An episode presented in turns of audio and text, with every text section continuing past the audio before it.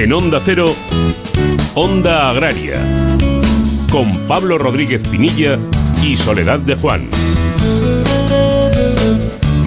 Muy buenos días, bienvenidos a Onda Agraria, donde hasta las 8 de la mañana hablaremos de campo, hablaremos de agricultura, de ganadería, hablaremos también del sector pesquero y de sus productos de pesca. Eh, hablaremos en definitiva de todo lo que ocupa al medio rural, a sus tradiciones, a su cultura y a sus protagonistas. Soledad, muy buenos días. Muy buenos días, ¿qué tal Pablo? Y muy buenos días a todos los amigos y a todos los oyentes de Onda Agraria. Bueno, Soledad, cuéntanos con qué ingredientes vamos a cocinar hoy aquí, a fuego lento, en Onda Agraria. Pues tenía preparados los ingredientes con los que cocinamos espera, espera, Que lo hacemos, lo hacemos de otra forma. Bueno, Soledad, cuéntanos entonces con qué ingredientes estuvimos cocinando ayer aquí en Onda Agraria. Claro que sí, para que sobre todo la gente que no escuchó ayer Onda Agraria, ya sabes que se puede meter entre www.ondacero.es y escucharlo en cuanto sepa los temas tan interesantes de los que hablamos ayer. Hablamos de formación profesional en el ámbito medioambiental y agrario y para ello visitamos el Centro Público Integrado de Formación Profesional San Blas en Teruel y nos acompañaba don Eroy Mayo, su director. Hablábamos también de comprar frutas y hortalizas online de, la huerta casa.com con don Alfonso González. Estuvimos repasando cómo se encuentra eh, la producción de maíz en nuestro país con el presidente de la AGPME, que es don José Luis Romeo. Hablábamos también de la norma UNE del atún de pesca responsable, un tema muy interesante. Nos acompañó ayer don Julio Morón, director gerente de, Opega, de, Opagag, y estuvimos hablando de cómo han cambiado los hábitos en la cocina de los españoles después de estos meses tan duros del COVID-19 con un estudio que ha realizado Orlando y que se llama Auge de la cocina en casa. Nos lo contaba la directora de marketing, doña Elisenda Picola. Bueno, como ya decía Soledad, si no se pudo escuchar ayer el programa, pues es muy sencillito. Se entra en www.ondacero.es, ahí en programas buscan Onda Agraria, pinchan en Onda Agraria y eligen el día que quieren escuchar o que quieren descargar. Ahora sí, Soledad, cuéntanos con qué coordenadas vamos a funcionar hoy. Ahora sí, vamos con las coordenadas de hoy domingo. Lo primero, la problemática de un alga invasora en el Golfo de Cádiz. Nos va a acompañar en unos minutitos don Pedro Maza, presidente de la Federación Andaluza de Asociaciones Pesqueras. Vamos a conocer también una granja de insectos con su responsable, con don Manuel Leal. Vamos a hablar del comercio de cereales, del abastecimiento de las materias primas tan importantes en el sector agroalimentario con el presidente de AECEC, don Daniel Martínez. Vamos a disfrutar del tinto de verano y vamos a saber qué es realmente el tinto de verano. Nos acompañará nuestro enólogo de cabecera, que es don José Carlos Serrano. Y una experiencia no turística única, buscar oro en la orilla del Jamuz. Viajaremos, eh, hablaremos dentro de unos minutitos también con Marta Ramas. Bueno, por mucho trabajo, como siempre, por delante, nos queda únicamente, Soledad, una de las cosas más importantes, y es decir, cómo pueden los oyentes contactar con nosotros. Pues lo más sencillo, esta dirección de correo electrónico que recuerdo ahora mismo, ondaagraria.onda0.es. También en las redes sociales, en Twitter y en LinkedIn hay que buscar Onda Agraria y también por correo postal, escribiéndonos a Onda Cero Radio, programa Onda Agraria, en la calle Fuerteventura, número 12, en San Sebastián de los Reyes, en Madrid, con el código postal 28703. Bueno, y ahora sí, una vez marcada la línea y reconocido el terreno, arrancamos el tractor, arrancamos Onda Agraria y lo vamos a hacer hablando del sector pesquero. Pablo Rodríguez Pinilla y Soledad de Juan, Onda Agraria.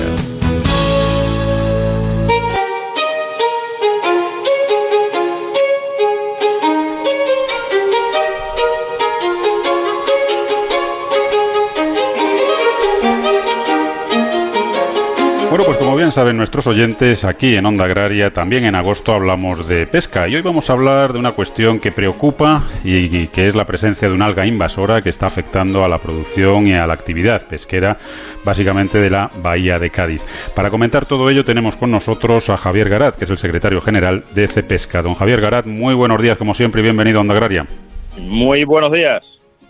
Bueno, Javier, tenemos un problema, un problema que, ya hemos hablado en otras ocasiones de ello, pero que tampoco se ha avanzado mucho en su solución, que es este de, las algas invasoras. Tenemos un problemón que además lleva mínimo, mínimo más de cinco años, afectando a toda la costa mm, en alrededor del estrecho de Gibraltar, en, en Algeciras, en Conil, en Barbate, en Tarifa.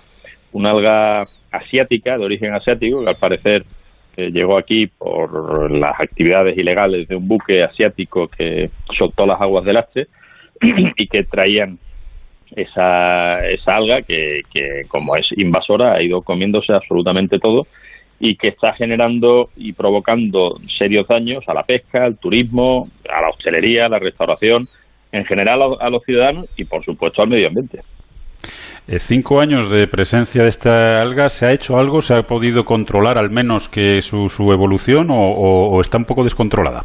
esa es la cosa, que hasta ahora no se ha hecho prácticamente nada que pueda dar resultado. Eh, y se sigue expandiendo y sigue llegando a nuestras costas y nuestros pescadores se la siguen encontrando en, los mares. El, ¿Qué es lo que se ha hecho? Pues eh, el 18 de junio de este año, el MITECO, el Ministerio de Transición Ecológica, sacó una consulta pública previa a la publicación de un Real Decreto que modificaría el Real Decreto que regula ahora el catálogo español de especies exóticas invasoras, que lo que pretende es, eh, con ese Real Decreto, eh, hacer tener un, procedimiento más ágil eh, para la declaración de las especies y para la, adopción de medidas de control y, en su caso, de erradicación lo que, lo que pretende también eh, es la declaración legal como especie invasora de estas algas que supondría la obligación de su control y, como digo, su posible erradicación. Eso es fundamental y es un paso que nos dicen desde el Ministerio que es previo y necesario. Entonces, lo que lamentamos es que se haya tardado tanto tiempo en poner en marcha ese procedimiento. Pero bueno, una vez que ya está, lo que necesitamos a partir de ahora es que se declare como alga invasora, que se empiecen ya a buscar fondos de donde sea para poder eh, eliminar esa, esas algas y, aplicar las medidas adecuadas. Por cierto, que tengo conocimiento de que hay al menos una empresa que sabría, que tendría la solución a este problema. Una empresa que se llama Brightcore Quantum, que es de origen estadounidense, pero que tiene ya una, una oficina, una sede en, en Cádiz, que tiene muchos años de experiencia y que se ha dedicado a lo largo de los últimos años a recuperar ambientalmente grandes extensiones de agua y lo ha aplicado en, países como Noruega, en Estados Unidos, en Rusia o en Uruguay con éxito. Entonces nuestra esperanza es que eh, este tipo de empresas puedan aplicar sus nuevas tecnologías, sus métodos para eliminar esa, esas algas y además, según tengo entendido, esta en concreto ofrece hacer un proyecto piloto eh, que solo eh, eh, por el que solo cobrarían si tienen éxito. Con lo cual, yo animo a las autoridades a que a que se pongan en marcha y, contraten a este tipo de empresas para, para eliminarlo lo antes posible. Javier, ¿qué tal? Muy buenos días. Buenos días. Los siguientes pasos que nos decías, la declaración de especie invasora y luego ya en la búsqueda de fondos, la contratación de, de posibles empresas, ¿esto cuánto tiempo puede llevar? porque podría ser algo, entiendo, inmediato, pero las cosas de Palacio van despacio. ¿Cuánto puede, cuánto puede llevar hasta que realmente se empiece a trabajar en la solución? Como bien dice, las cosas de Palacio van despacio y cuando se trata de publicar un Real Decreto, en este caso modificador que modifica otro previo, está claro que varios meses no los quita nadie, porque ya el, el 18 de julio, hace unos días, terminó la, el, el periodo de consulta pública. Ahora eh, con los comentarios que se hayan hecho, tendrán que hacer eh, publicar el, borrador, hacer la consulta ya oficial a las partes interesadas y luego toda la tramitación interna que lleva un Real Decreto, con lo cual yo preveo que todavía tendrá que tardar meses. Ojalá de aquí a final de año ya esté publicado ese Real Decreto, ya se haya eh, metido esta especie como especie invasora y ojalá ya se pongan los medios, se busquen los fondos para poner en marcha este tipo de, de iniciativas, que además lo que estamos viendo también es que eh, esas algas, si se traen a tierra, se podrían convertir también en, fertilizante orgánico, en componente de, componente de sustrato que se utiliza en la, en la agricultura. Así que a lo mejor hasta podríamos sacar en eso que se llama la economía circular, podríamos sacar provecho de, esa alga que dentro del mar y en la playa, desde luego, es asquerosa. Eh, Javier, ¿por qué es tan perjudicial para nuestros productores, para nuestros pescadores? Bueno, eh, imaginaros los oyentes tendrían que ver fotografías de, cómo están las playas en este momento eh, y, han estado en, los últimos años llenas de algas. Lo mismo ocurre en el fondo del mar, incluso por la, por la superficie. Entonces, cuando nuestros pescadores salen a pescar, eh, se están encontrando más algas que peces. Y esas algas lo que hacen es, en el caso de, las redes, de los aparejos de pesca, pues se llenan completamente de esas algas, con lo cual hace ineficiente la actividad pesquera y muy molesta porque luego tener que limpiar todo eso es muy problemático. Pero si añadimos a eso que para el turismo son algas que cuando se secan huelen, cuando empiezan a pudrirse porque están en la playa huelen, echan una peste horrorosa. Entonces a la gente pues deja de ir a la playa eso afecta, como decía, al, turismo, a la hostelería. Claro, si no hay, si no captura pescado, pues los restaurantes no pueden poner, los hoteles que ya están teniendo problemas, pues si, si la gente, si huele mal, pues la gente dejará de ir, ¿no? O sea, es un, es un conjunto de, de, perjudicados que, que hay que tener en cuenta. Y por supuesto el medio ambiente. Al final está modificando el ecosistema de, de los distintos lugares en los que, de los que estamos hablando.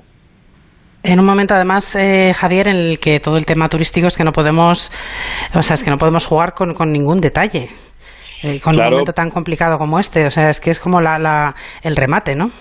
Claro, ya, ya, como decía, hace ya cinco años yo recuerdo que la, la Federación Andaluza de Asociaciones Pesqueras, nuestros asociados de allí de, de Andalucía, eh, advertían del problema, llamaban, hacían un llamamiento a las distintas administraciones para que se pusieran las pilas y para que tomaran medidas porque esto ya se veía que podía ser un problema. Se han creado mesas sectoriales en, distintos lugares de, la provincia de Cádiz y, la verdad es que avanza todo muy, muy, muy despacio y yo no sé si es que no le han dado la importancia que tiene o qué, pero el caso es que todo va con mucho, mucho retraso. Bueno, pues esperemos que algún representante del MITECO, en primer lugar, y de otras administraciones, pues en segundo lugar, esté escuchando Onda Agraria, haya tomado buena nota de los comentarios de, Javier Garat y, sobre todo, pues empiece a acelerar en esta cuestión que es tremendamente grave, ya no solo para el sector pesquero, sino para España en general como potencia turística y para nuestro medio ambiente, que no lo debemos olvidar. Javier Garat, secretario general de Cepesca, como siempre, muchísimas gracias por habernos acompañado y hasta otro día en el que seguiremos hablando de pesca y de pescado. Por supuesto, muchísimas gracias y como siempre digo, disfrutad comiendo pescado. Será un placer. Un saludo. saludo. Onda Agraria.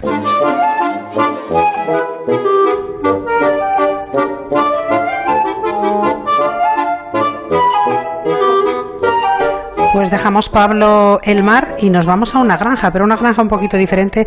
Hoy queremos conocer una granja de insectos en Scoot y nos acompaña don Manuel Leal. Manuel, muy buenos días y bienvenido a Onda Agraria. Hola, muy buenos días. Muchísimas gracias por contar con nosotros. Buenos días, Manuel. Buenos días. Manuel, ¿dónde, ¿dónde nos encontramos? ¿Dónde se encuentra esta granja de insectos que ahora vamos a conocer? Pues esta granja se sitúa en el pueblo de Guillena, es una localidad que está en Sevilla. Y bueno, eh, nosotros somos varios socios sevillanos y la verdad que fue una iniciativa bastante diferente que que decidimos tomar y bueno, aquí estamos, ¿no? Con el proyecto entre manos y con mucha ilusión y muchas ganas de, de producir los máximos kilos de, insectos. Cuéntanos, Manuel, eh, ¿cómo entre este grupo de, de, amigos surge la idea y cuando estamos hablando de insectos, ¿de qué estamos hablando? Bueno, pues parecerá una, una tontería, ¿no? Pero la, la, la necesidad nuestra de, de llevar a cabo este proyecto surge en una simple charla es en, la, en un descanso de la universidad eh, a través de, un amigo de un amigo. Y este tal amigo, pues lo conozco y me comenta, oye, tal, estoy viendo que, esto está creciendo, este mercado está en auge, porque, claro, él previamente me comentó a mí todo esto porque yo eh, me, me, he dedicado durante mucho tiempo como hobby a la cría de algunos reptiles y entonces, pues, claro, surgió la necesidad de, bueno, cuando ya tienes varios, varios animales exóticos que se alimentan de este producto y un poco quieres ahorrarte el dinero, pues hay veces que optamos, eh, personas como yo, pues optamos por crearlo, ¿no? Entonces, pues a partir de ahí, como él sabía que yo me movía un poco por, por este, por este mundo, pues me lo comentó y a raíz de ahí, pues nos fuimos animando y, aquí estamos, ¿no? Manuel, ¿qué, qué, qué insectos eh, criáis allí?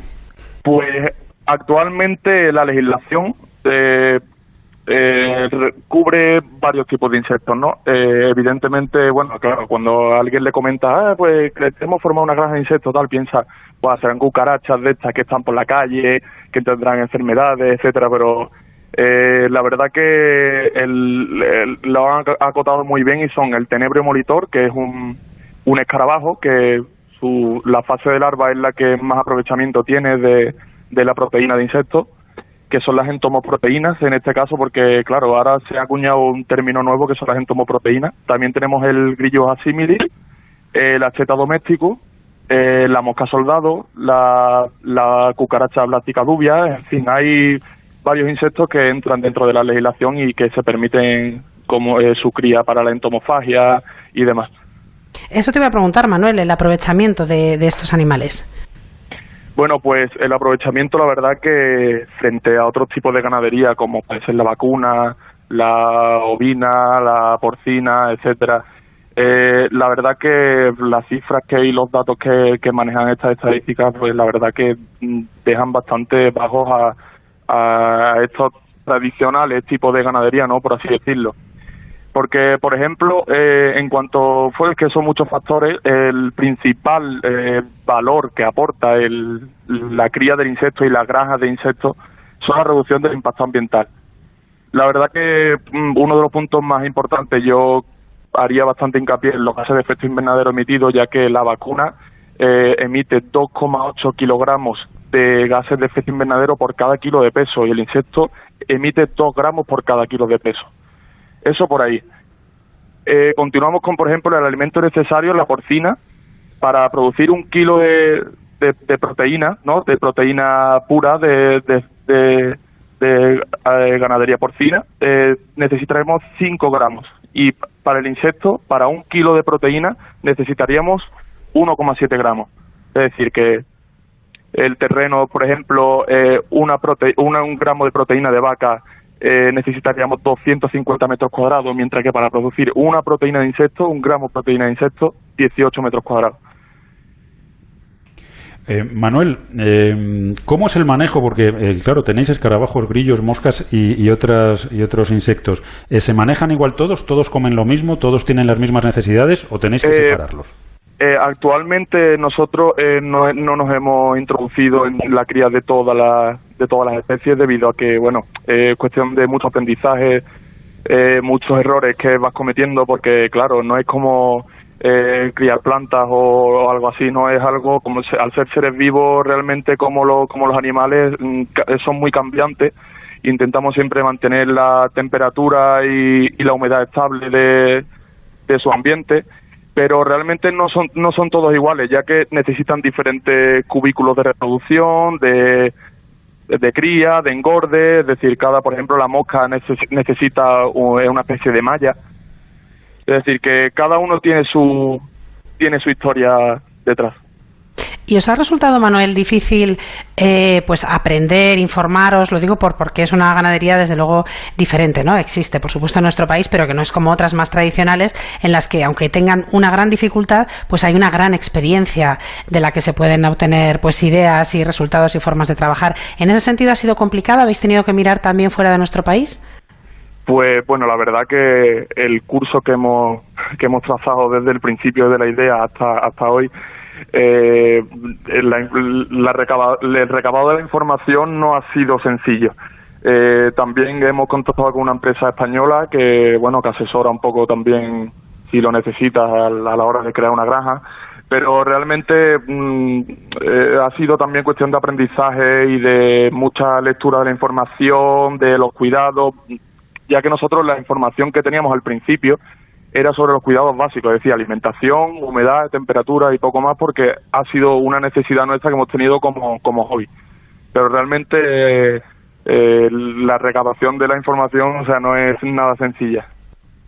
Eh, Manuel, a nivel normativo, a, nivel de legislación, ¿está clara la cosa? Eh, te lo pregunto porque nosotros hace muchos años, cuando, bueno, pues ahora unos 15 años ya, cuando empezamos con, Onda Agraria, una de las primeras entrevistas que hicimos fue a una granja de caracoles. Entonces, pues bueno, estaban empezando y, hablábamos con un productor que nos comentaba que una de las mayores dificultades que tuvieron era, eh, pues al estar incluidos dentro de la ganadería, pues el, que entendieran que un, caracol no es una vaca, porque una de las cuestiones que les pedían era un plan de eliminación de cadáveres y un, bueno, pues un, plan de, viabilidad en ese sentido. Vosotros, eh, digamos, las granjas de insectos, ¿sí están ya reguladas y sí están con una normativa clara y específica para vosotros? Pues realmente eh, existe una legislación eh, del año 2018, que es el reglamento eh, 2283-2015, que acoge y regula el marco legal a las novel foods.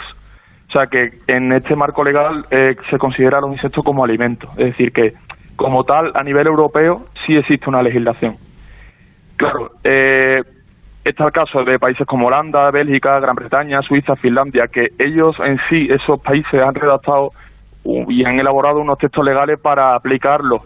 Eh, en el caso de España, eh, como me comentaron bien en, la, eh, por, en medio ambiente y, y demás organismos que hemos ido visitando para solicitar toda la información y, tener todos los aspectos legales bien cubiertos, eh, a nivel europeo sí existe la legislación, claro, pero España tiene que dar ese salto de redactar unos textos legales para, sobre todo para aclarar a, las personas que quieran introducirse en este mundo.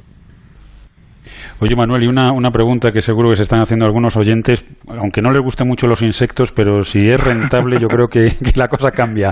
Entonces, ¿es una actividad rentable el, criar insectos? Eh, realmente sí es rentable, sí es rentable. Eh, bueno, la verdad que la producción, eh, una vez que creas una granja, no es lo mismo que producir en, casa a nivel hobby, como comenté previamente. Eh, las dimensiones que se suelen utilizar para una granja, pues son bastante amplias y, el, eh, por ejemplo, el tenebrio tiene mucha capacidad de reproducción. Eh, teniendo en cuenta que una vaca, por ejemplo, pare una vaca. Eh, un tenebrio, por ejemplo, un escarabajo puede poner eh, 200 huevos, por ejemplo. Es decir, la reproducción y la, la capacidad de escalar esa, esa producción y esa cantidad, pues es muy buena. La verdad es que, Manuel, hemos aprendido un montón esta mañana sobre, sobre insectos. Eh, te agradecemos que, nos hayas acompañado, que nos hayas contado todas estas cosas y, sobre todo, os damos la enhorabuena por haber pues emprendido y haberos lanzado a la piscina, en una piscina además novedosa, ¿no? Porque es, es complicado, pero bueno, al final hace falta tener mucha ilusión, equivocarse muchas veces también, pero seguro que es, que es un éxito. Así que a todo el equipo os deseamos lo mejor y, Manuel, muchísimas gracias, como te decía, por acompañarnos y hasta otro día que sigamos hablando de insectos y de producción ganadera. Muchísimas gracias a vosotros y nada, que la gente se anime, que realmente es todo un mundo muy abierto y que hay muchísimas variedades de insectos para, para alimentarse a las personas. Y muchísimas gracias por contar con nosotros. Gracias, buenos días. Hasta otro día.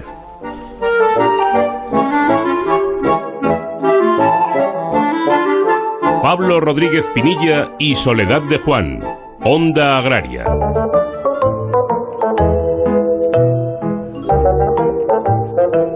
La verdad, Soledad, es que es una, una alternativa, ¿no? Es novedoso. Yo, creo que nos tenemos que, acostumbrar a, que esto pues está ahí y cada día más. Y te das cuenta en Onda Agraria, pues cada vez hablamos más de esta, de esta posibilidad, de la, tanto a nivel de negocio como a nivel de alimentación, como a nivel de alimentación animal. Yo creo que es una realidad y, tenemos que ir haciéndonos a ella y sobre todo aprovechar la oportunidad que desde el punto de vista pues económico, productivo, eh, de desarrollo rural, pues supone este tipo de, de granjas. Vamos a hablar ahora de una cuestión que, yo creo que, desde hace mucho tiempo pues, pues sospechábamos, ¿no? Y es que la saliva de cada persona influye en la percepción del sabor frutal del vino. Y la verdad es que eso explicaría el que un mismo vino para distintas personas es totalmente diferente. Pues el aroma del vino es una característica sensorial importante de este producto y se encuentra estrechamente ligado a las preferencias y elecciones del consumidor, lógicamente. Pero la pregunta es si todos percibimos el mismo aroma. Tenemos una información de la agencia SINC que nos habla de un estudio realizado por investigadores de las Universidades Politécnica y Complutense de Madrid, el Instituto de Investigaciones en Ciencias de la Alimentación y el Instituto de Ciencia y Tecnología de los Alimentos y Nutrición. Y digo todos los institutos porque me gusta recalcar toda la gente que hay aquí trabajando, que tiene a, ellos les agradecemos también su trabajo día a día. Pues la percepción del aroma del vino puede variar entre individuos dependiendo del flujo y la composición de la saliva de cada uno, aunque cada caldo puede tener un perfil aromático específicos. Los resultados de este estudio que han sido publicados en la revista Food Research International evidencian que la fisiología oral, la composición de la saliva, influye en la percepción sensorial de los vinos y puede suponer una interesante estrategia para la elaboración de vinos personalizados orientados a segmentos de población con características fisiológicas específicas. El objetivo de esta investigación era comprobar si había una relación entre la intensidad percibida del aroma retronasal, asociado a cuatro descriptores frutales de los vinos, piña, plátano, fresa y ciruela pasa y el flujo y la composición de la saliva de las personas. Y tras diferentes catas, los datos indicaron que los participantes presentaban importantes diferencias en ambos parámetros salivales y en la percepción de la intensidad de los cuatro atributos florales, frutales, perdona. Bueno, pues la verdad es que muy curioso y además dentro de unos minutitos vamos a poder charlar de este mismo tema con José Carlos Serrano, que es enólogo, y con Marta Ramas, que es enóloga. O sea que, que muy interesante. Ahora, si te parece, lo que vamos a ver es si esa saliva también afecta a cómo pues eh, degusta uno un café u otro. Un minutito tenemos y volvemos aquí en Onda Agraria, en Onda Cero, para seguir hablando de campo y de mar.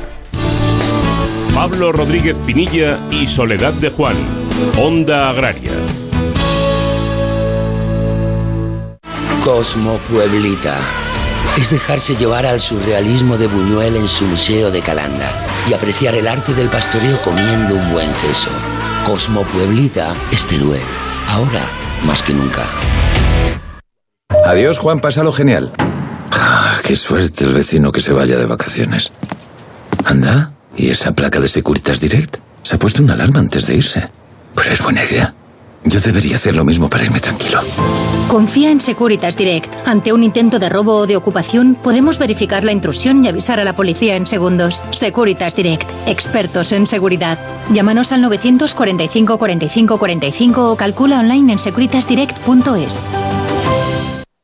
Honda Cero Madrid 98.0 los fines de semana hablamos de nuestras mascotas con Carlos Rodríguez. Cuando hay un problema de alteración de los comportamientos higiénicos, lo primero es ir al veterinario y que le haga pruebas para ver si tiene algún problema de orina. Voy aquí de viaje y he escuchado la opción de que se puede plantear preguntas. Una duda que me ha surgido, yo tengo un American Stafford, de vez en cuando lo hacemos nosotros comida, ¿no? Arroz. Hay mucha gente que nos está preguntando cómo viajar seguro con la mascota, sea perro o sea gato, en el coche. Perro pequeño debería ir en el transportín detrás del asiento del copiloto. Como el perro y el gato, con Carlos Rodríguez. Los sábados a las 3 de la tarde y los domingos a las 5. Patrocinado por Menforsan, los especialistas en cuidados, higiene y cosmética natural para las mascotas. Te mereces esta radio. Onda Cero, tu radio. Onda Cero Madrid, 98.0.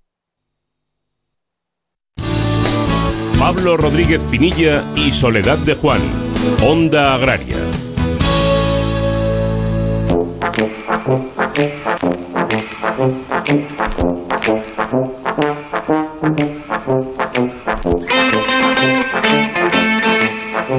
Bueno, pues ya estamos de vuelta. Recuerden, están escuchando Onda Agraria, están en Onda Cero y les vamos a acompañar hasta las 8 de la mañana hablando de campo y hablando también un poquito de mar. Y recuerden también que pueden hacer Onda Agraria con nosotros escribiéndonos a ondaagraria.ondacero.es y también a través de las redes sociales en Twitter y en LinkedIn hay que buscar Onda Agraria. Si necesitan escuchar el programa en otro momento o quieren hacerlo de nuevo, también lo tienen muy sencillito. Hay que entrar en www.ondacero.es, buscar en programas, pinchar en Onda Agraria y elegir el sábado o el domingo que quieren escuchar o descargarse.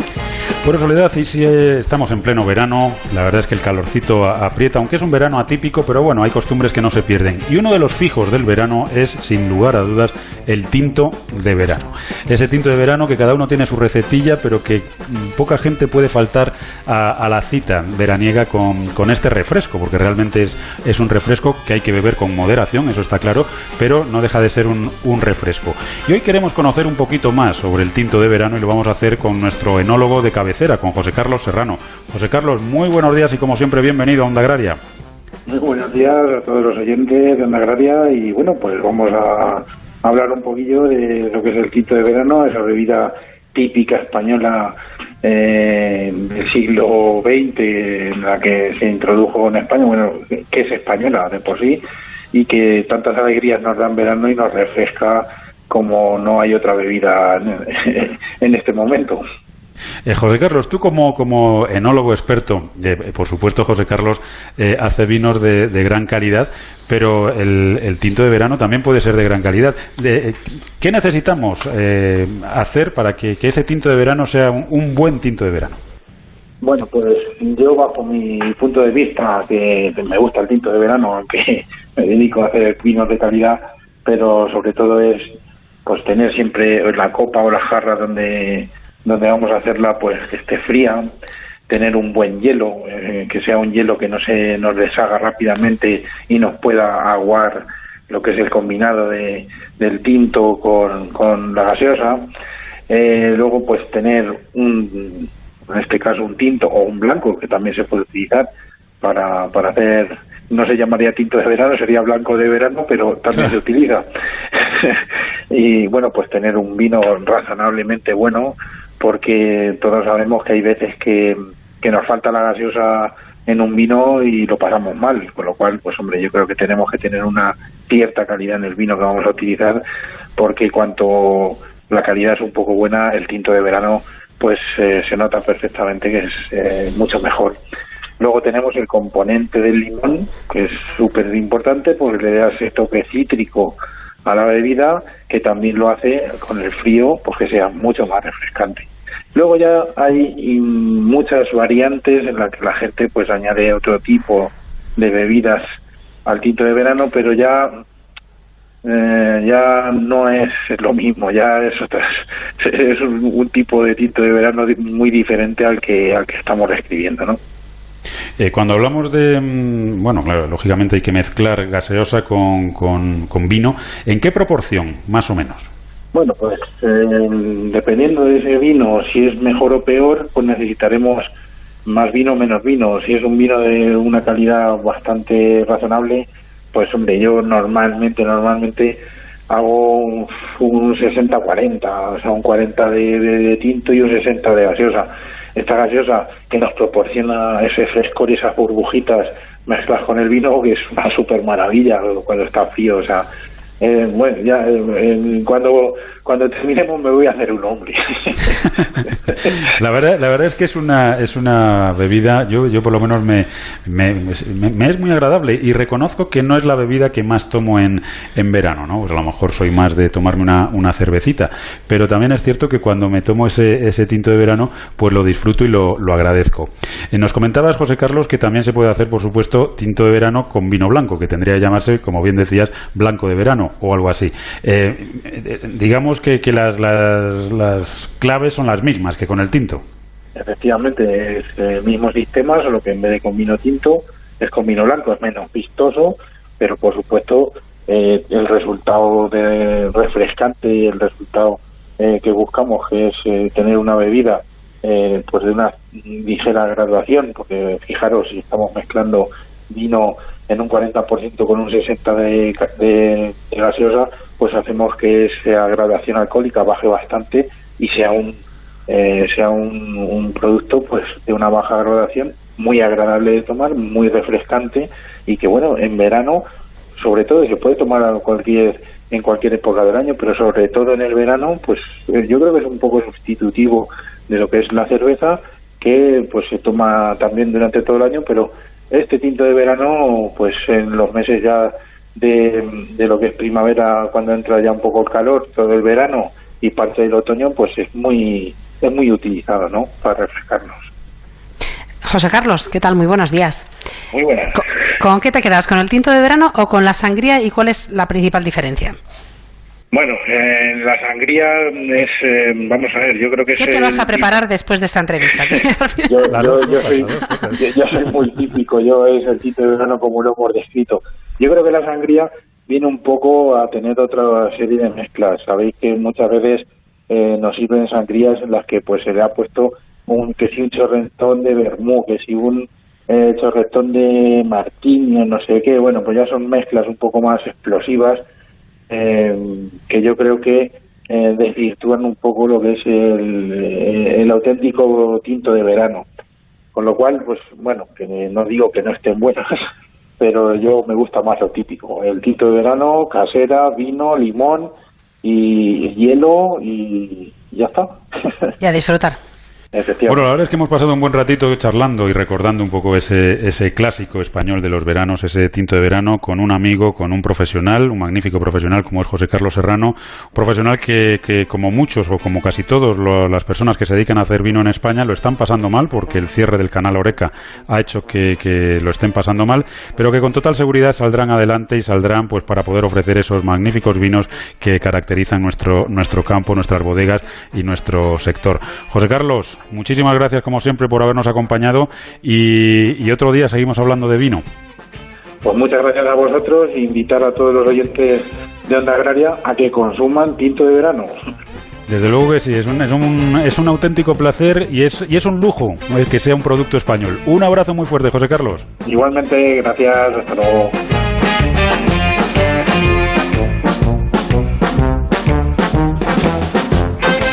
Pablo Rodríguez Pinilla y Soledad de Juan. Onda Agraria. Pásatelo pirata con el podcast del Monaguillo. Escúchalo cuando quieras en la web y en la app de Onda Cero. ¡Bienvenido a la parroquia del Monaguillo! Anécdotas divertidas, canciones dedicadas, juegos, risas, invitados con muy buen humor. Un podcast para divertirse. Cada viernes, nueva entrega para que lo escuches cuando quieras y donde quieras. La Parroquia del Monaguillo, el podcast para echarse unas risas con el Monaguillo. Solo en la web y en la app de Onda Cero. Te mereces esta radio. Onda Cero, tu radio.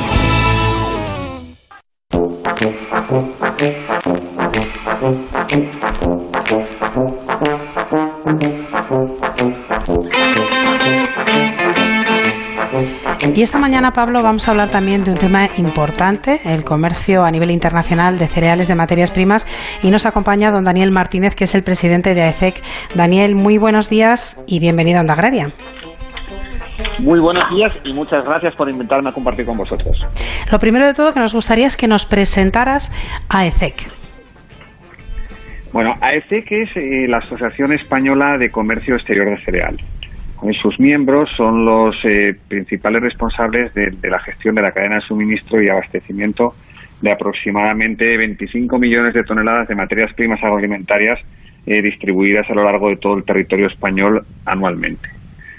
Hablamos Nuestro- princip- No, no, perdón, no, no te interrumpo, Daniel, ahora luego te digo. No, digo, hablamos principalmente de cereales, de harinas proteicas y de, y de otros subproductos que se destinan en gran medida a la alimentación animal, eh, tanto directamente al ganadero como a la industria de fabricación de piensos y también a otras industrias dedicadas a la producción de alimentos. Cuando hablamos del comercio de cereales, nos decías también de, de proteína animal, de vegetal, perdón. Cuando hablamos de cereales, estamos hablando de España como un país importador, exportador. ¿Cómo estamos? España es un país netamente importador. España es un país de, de los, de, digamos, de tamaño grande, ¿no? tenemos 46 millones de habitantes y se consumen en España alrededor de unos 40, por encima de 40 millones de toneladas entre cereales y harinas proteicas. Estamos eh, hablando de que eh, hay una producción en España que oscila porque las características climáticas de nuestro país todos las conocemos y hay años mejores y años más secos. eh, oscilan entre unos 15 y 25 millones de toneladas. Es decir, que nos queda un hueco, pues casi entre 25 millones de toneladas eh, y, y 15 y otros y 15 y 25 también, más o menos mitad y mitad, eh, que tenemos que, que- que abastecernos en los mercados internacionales de forma obligatoria para poder atender este consumo que estamos mencionando. Sí, Daniel, muy buenos días. Eh, ¿Qué productos son los que más importamos? Bueno, hay, hay, hay que distinguir dos tipos de productos principalmente, ¿no? Son cereales que compensan los déficits en la, en, en la producción nacional y, como digo, son, son variables en, dependiendo de- del año. Este año, por ejemplo, tenemos una cosecha récord de alrededor de 25 millones de toneladas, pero no es eh, extraño ver en España cosechas de 15 millones de toneladas. Con lo cual, aproximadamente, digamos que entre unos 10, 14 millones de toneladas eh, vienen a España eh, obligatoriamente y dentro de estos rangos. Adicionalmente a los cereales, España es prácticamente eh, completamente deficitaria de harinas proteicas. Nosotros, no por las reacciones climatológicas, no producimos harinas proteicas. Y todas las harinas proteicas se tienen que importar.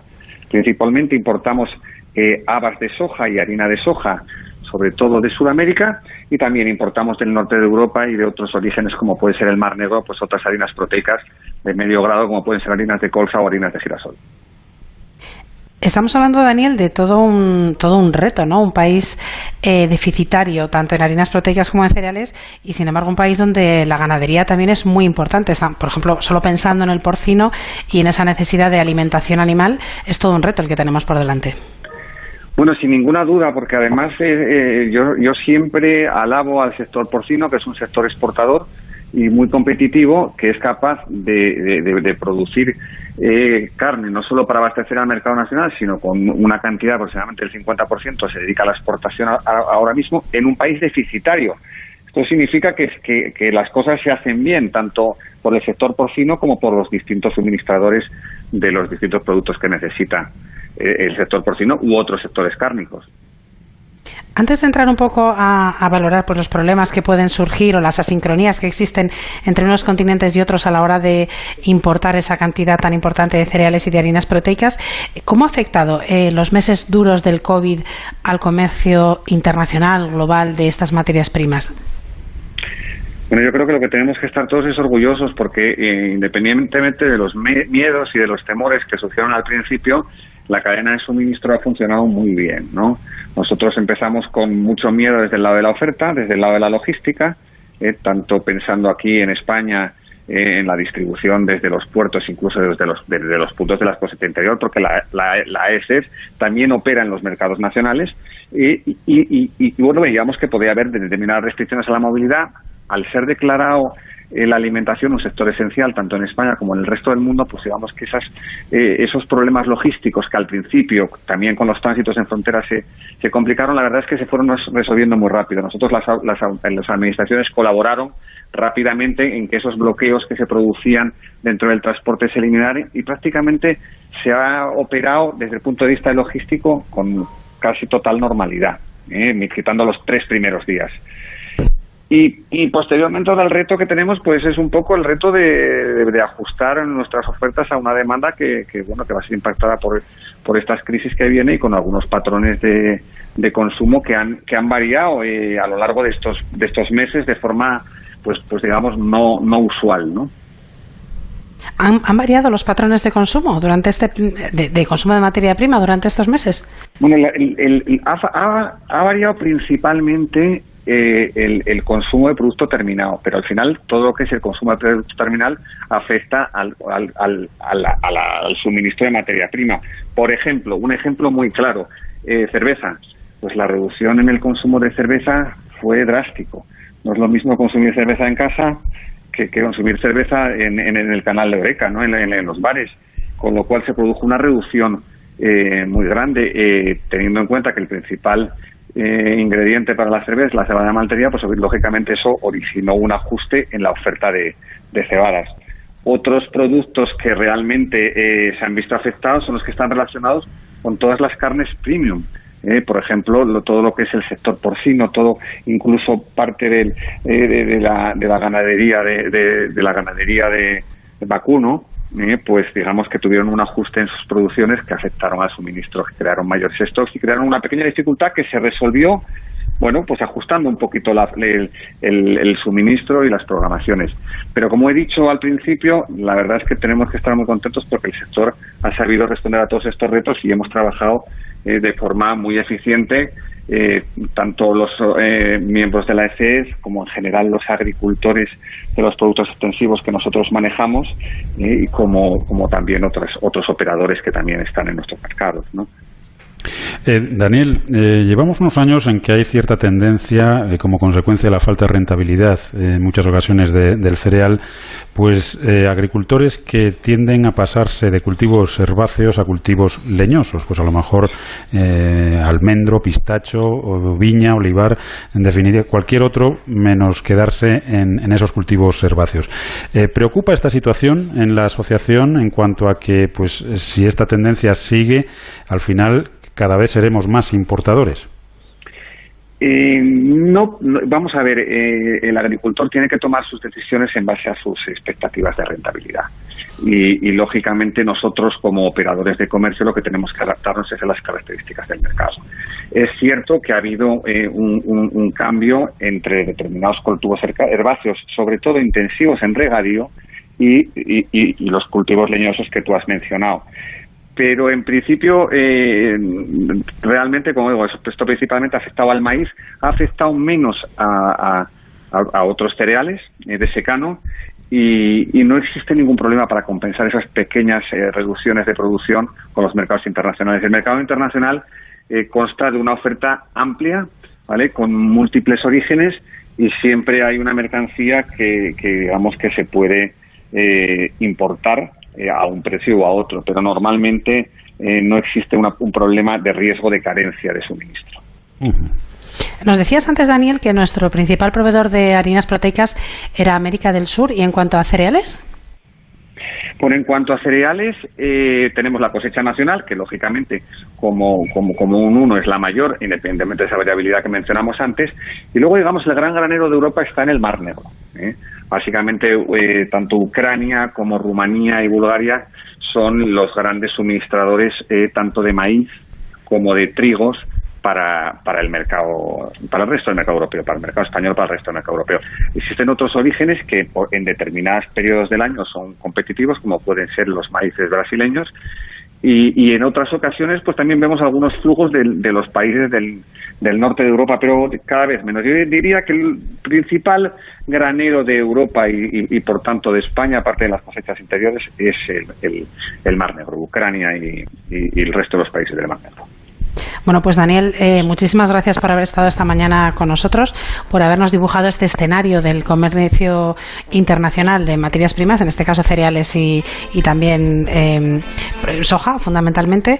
Y hablamos otro día aquí en Onda Agraria sobre los distintos problemas que van surgiendo en este comercio internacional tan importante. Os damos la enhorabuena por ese trabajo tan bien realizado en una época en la que el mundo se paralizó y se quedó un poco eh, fuera de juego en todos los sentidos.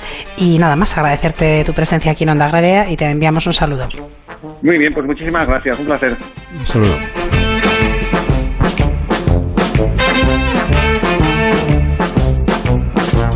Onda Agraria. Onda Cero. Cuando confías en Securitas Direct, cuentas con protección total, dentro y fuera de casa, con miles de profesionales de seguridad especializados en situaciones de robo y emergencia, con la compañía de alarmas en la que más personas confían, la más recomendada y los clientes más satisfechos. Securitas Direct, expertos en seguridad. Llama ahora al 945 45 45 o calcula online en securitasdirect.es. La actualidad no para. Por eso los fines de semana también te acercamos todas las noticias. Esto es lo que está pasando ahí fuera. Pedro Sánchez, que este sábado recibía una oferta que se ha permitido rechazar y envía también un recado. desde México, Mamen, no llegan buenas noticias. Y seguramente estemos hablando de una de las imágenes de que del... se habla hoy en otros lugares del planeta. Rusia, Xavi Colás. En Rusia se acabó lo de fumar. Estamos ya en el Reino Unido con Celia Maza. El Partido Conservador inicia... Vamos ahora hasta Italia, Darío Menor. La sentencia del Tribunal Constitucional... Y cerramos en Israel con Hanna Beris. En Israel la semana que termina ha sido muy política. Noticias fin de semana con Juan Diego Guerrero. Sábados y domingos a las 7 de la mañana y a las 2 de la tarde. Te mereces esta radio. Onda Cero, tu radio.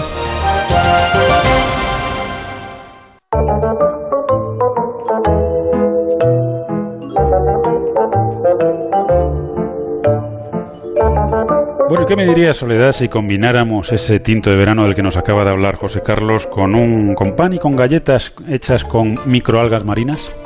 Bueno, que estamos hoy cochino, muy. ¿cómo Sí, sí, no, no, no, no, no, no. Hoy es que estamos muy innovadores porque hemos estado también hablando de producción de insectos, o sea que hoy el menú puede ser por lo menos diferente y singular. Pues sí, eh, hoy mm, queríamos comentar un tema y es que, según nos comenta la agencia SINC, las algas han pasado del fondo del mar también a la mesa. Investigadores del Grupo de Biotecnología de Microalgas Marinas de la Universidad de Almería, junto con científicos también de la Universidad de Lerida y del Instituto de Investigación y Tecnología Agroalimentarias, el IRTA, han añadido por primera vez dos tipos de microalgas marinas y han evaluado su potencial como ingredientes en panes y en galletas saladas. Se trata de estas microalgas, Tetraselmis y Nanocloropsis. Esta última, una cepa autóctona de Andalucía, concretamente de la Bahía de Cádiz, que ya dispone de permisos para su comercialización.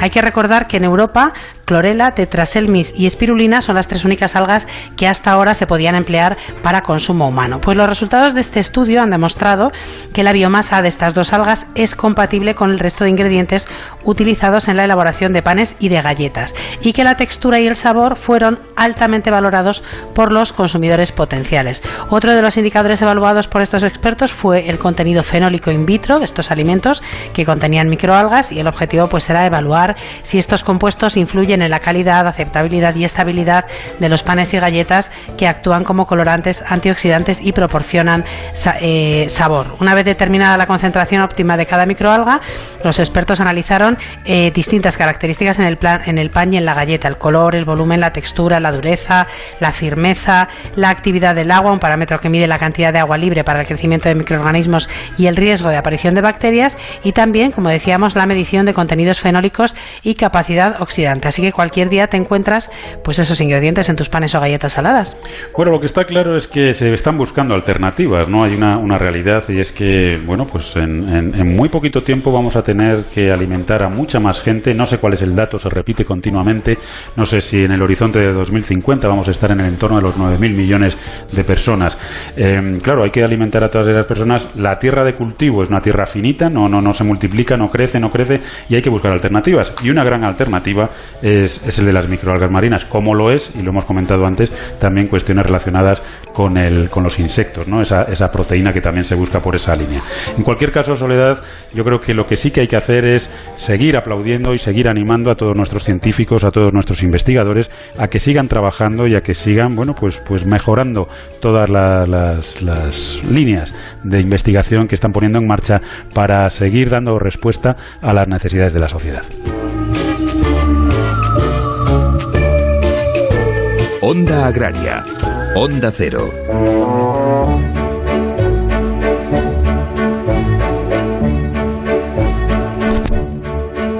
Pues decíamos, Pablo, que hoy teníamos un programa un poco eh, singular cuando hemos hablado de insectos, hemos hablado de, de, microalgas y ahora vamos a hacer un poco de turismo, en concreto una experiencia no turística, pero también va a ser novedosa. Nos acompaña doña Marta Ramas, que es enóloga de la bodega Fuentes del Silencio. Marta, ¿qué tal? Muy buenos días y bienvenida a Onda Agraria.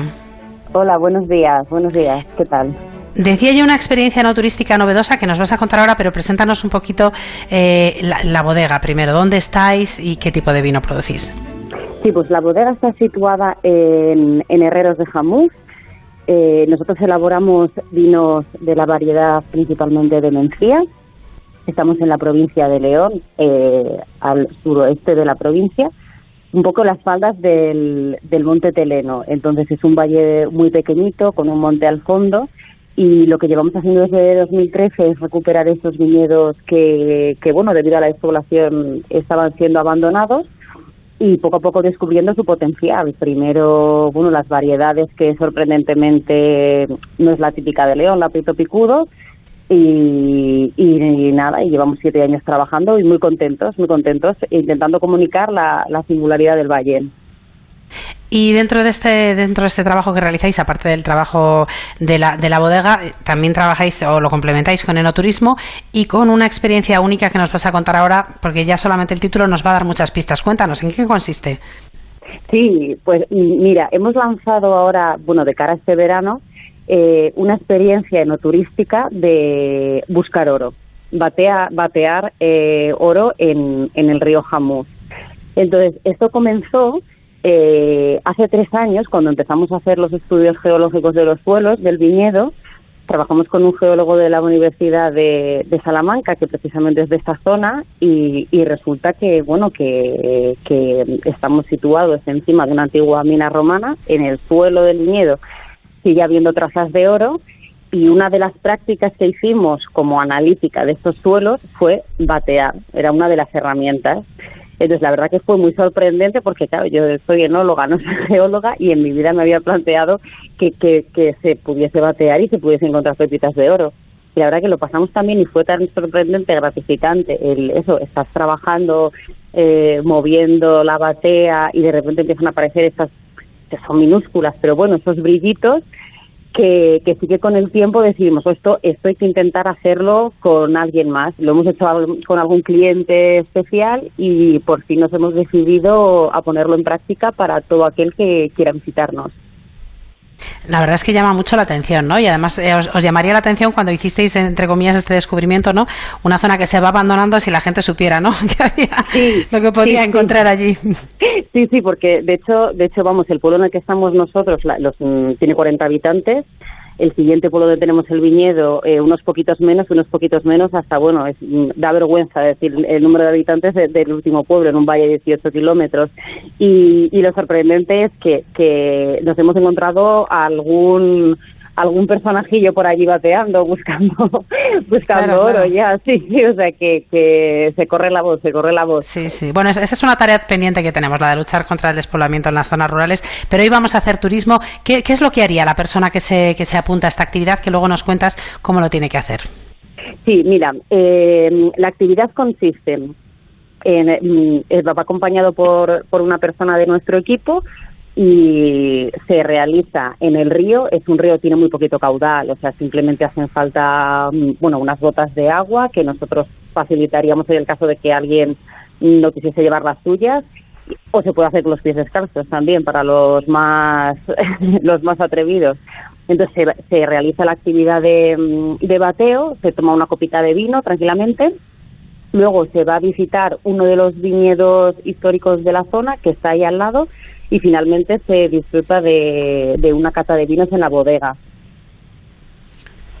Eh, Marta, ¿qué tal? Muy Sí. buenos días. Eh, háblanos un poquito de esa variedad del Prieto Picudo.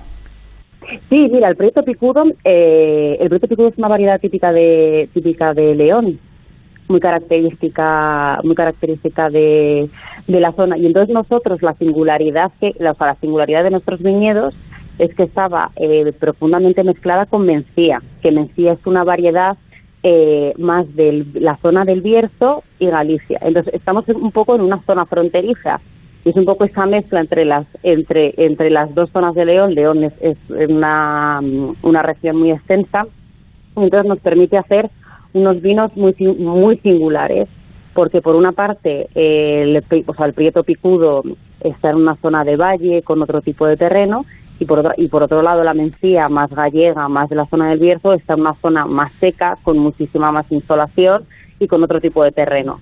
Estamos, nosotros además eh, disfrutamos de una gran altitud, los viñedos están entre 850 metros y 900 metros de, mm, de altitud y son vinos muy frescos, muy florales.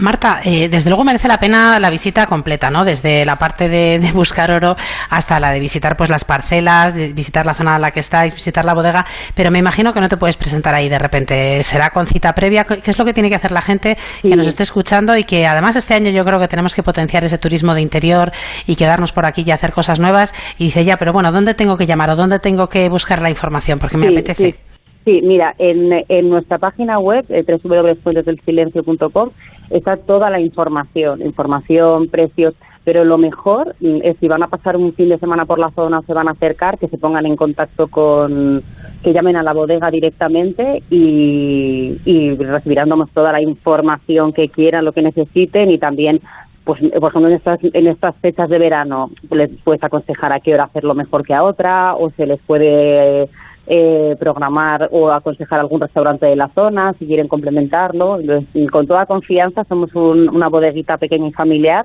estaremos encantados de, de ayudarles Pues ahí tienen la información todos nuestros oyentes. Muchísimas gracias, Marta, por haber madrugado esta mañana con nosotros. Y hasta otro día, que sigamos hablando de vino. Y bueno, ya oro, plata, lo que encontréis por ahí, también nos animamos a hablar de ello. Un saludo, Marta, y muchas gracias. un saludo gracias a vosotros adiós Thank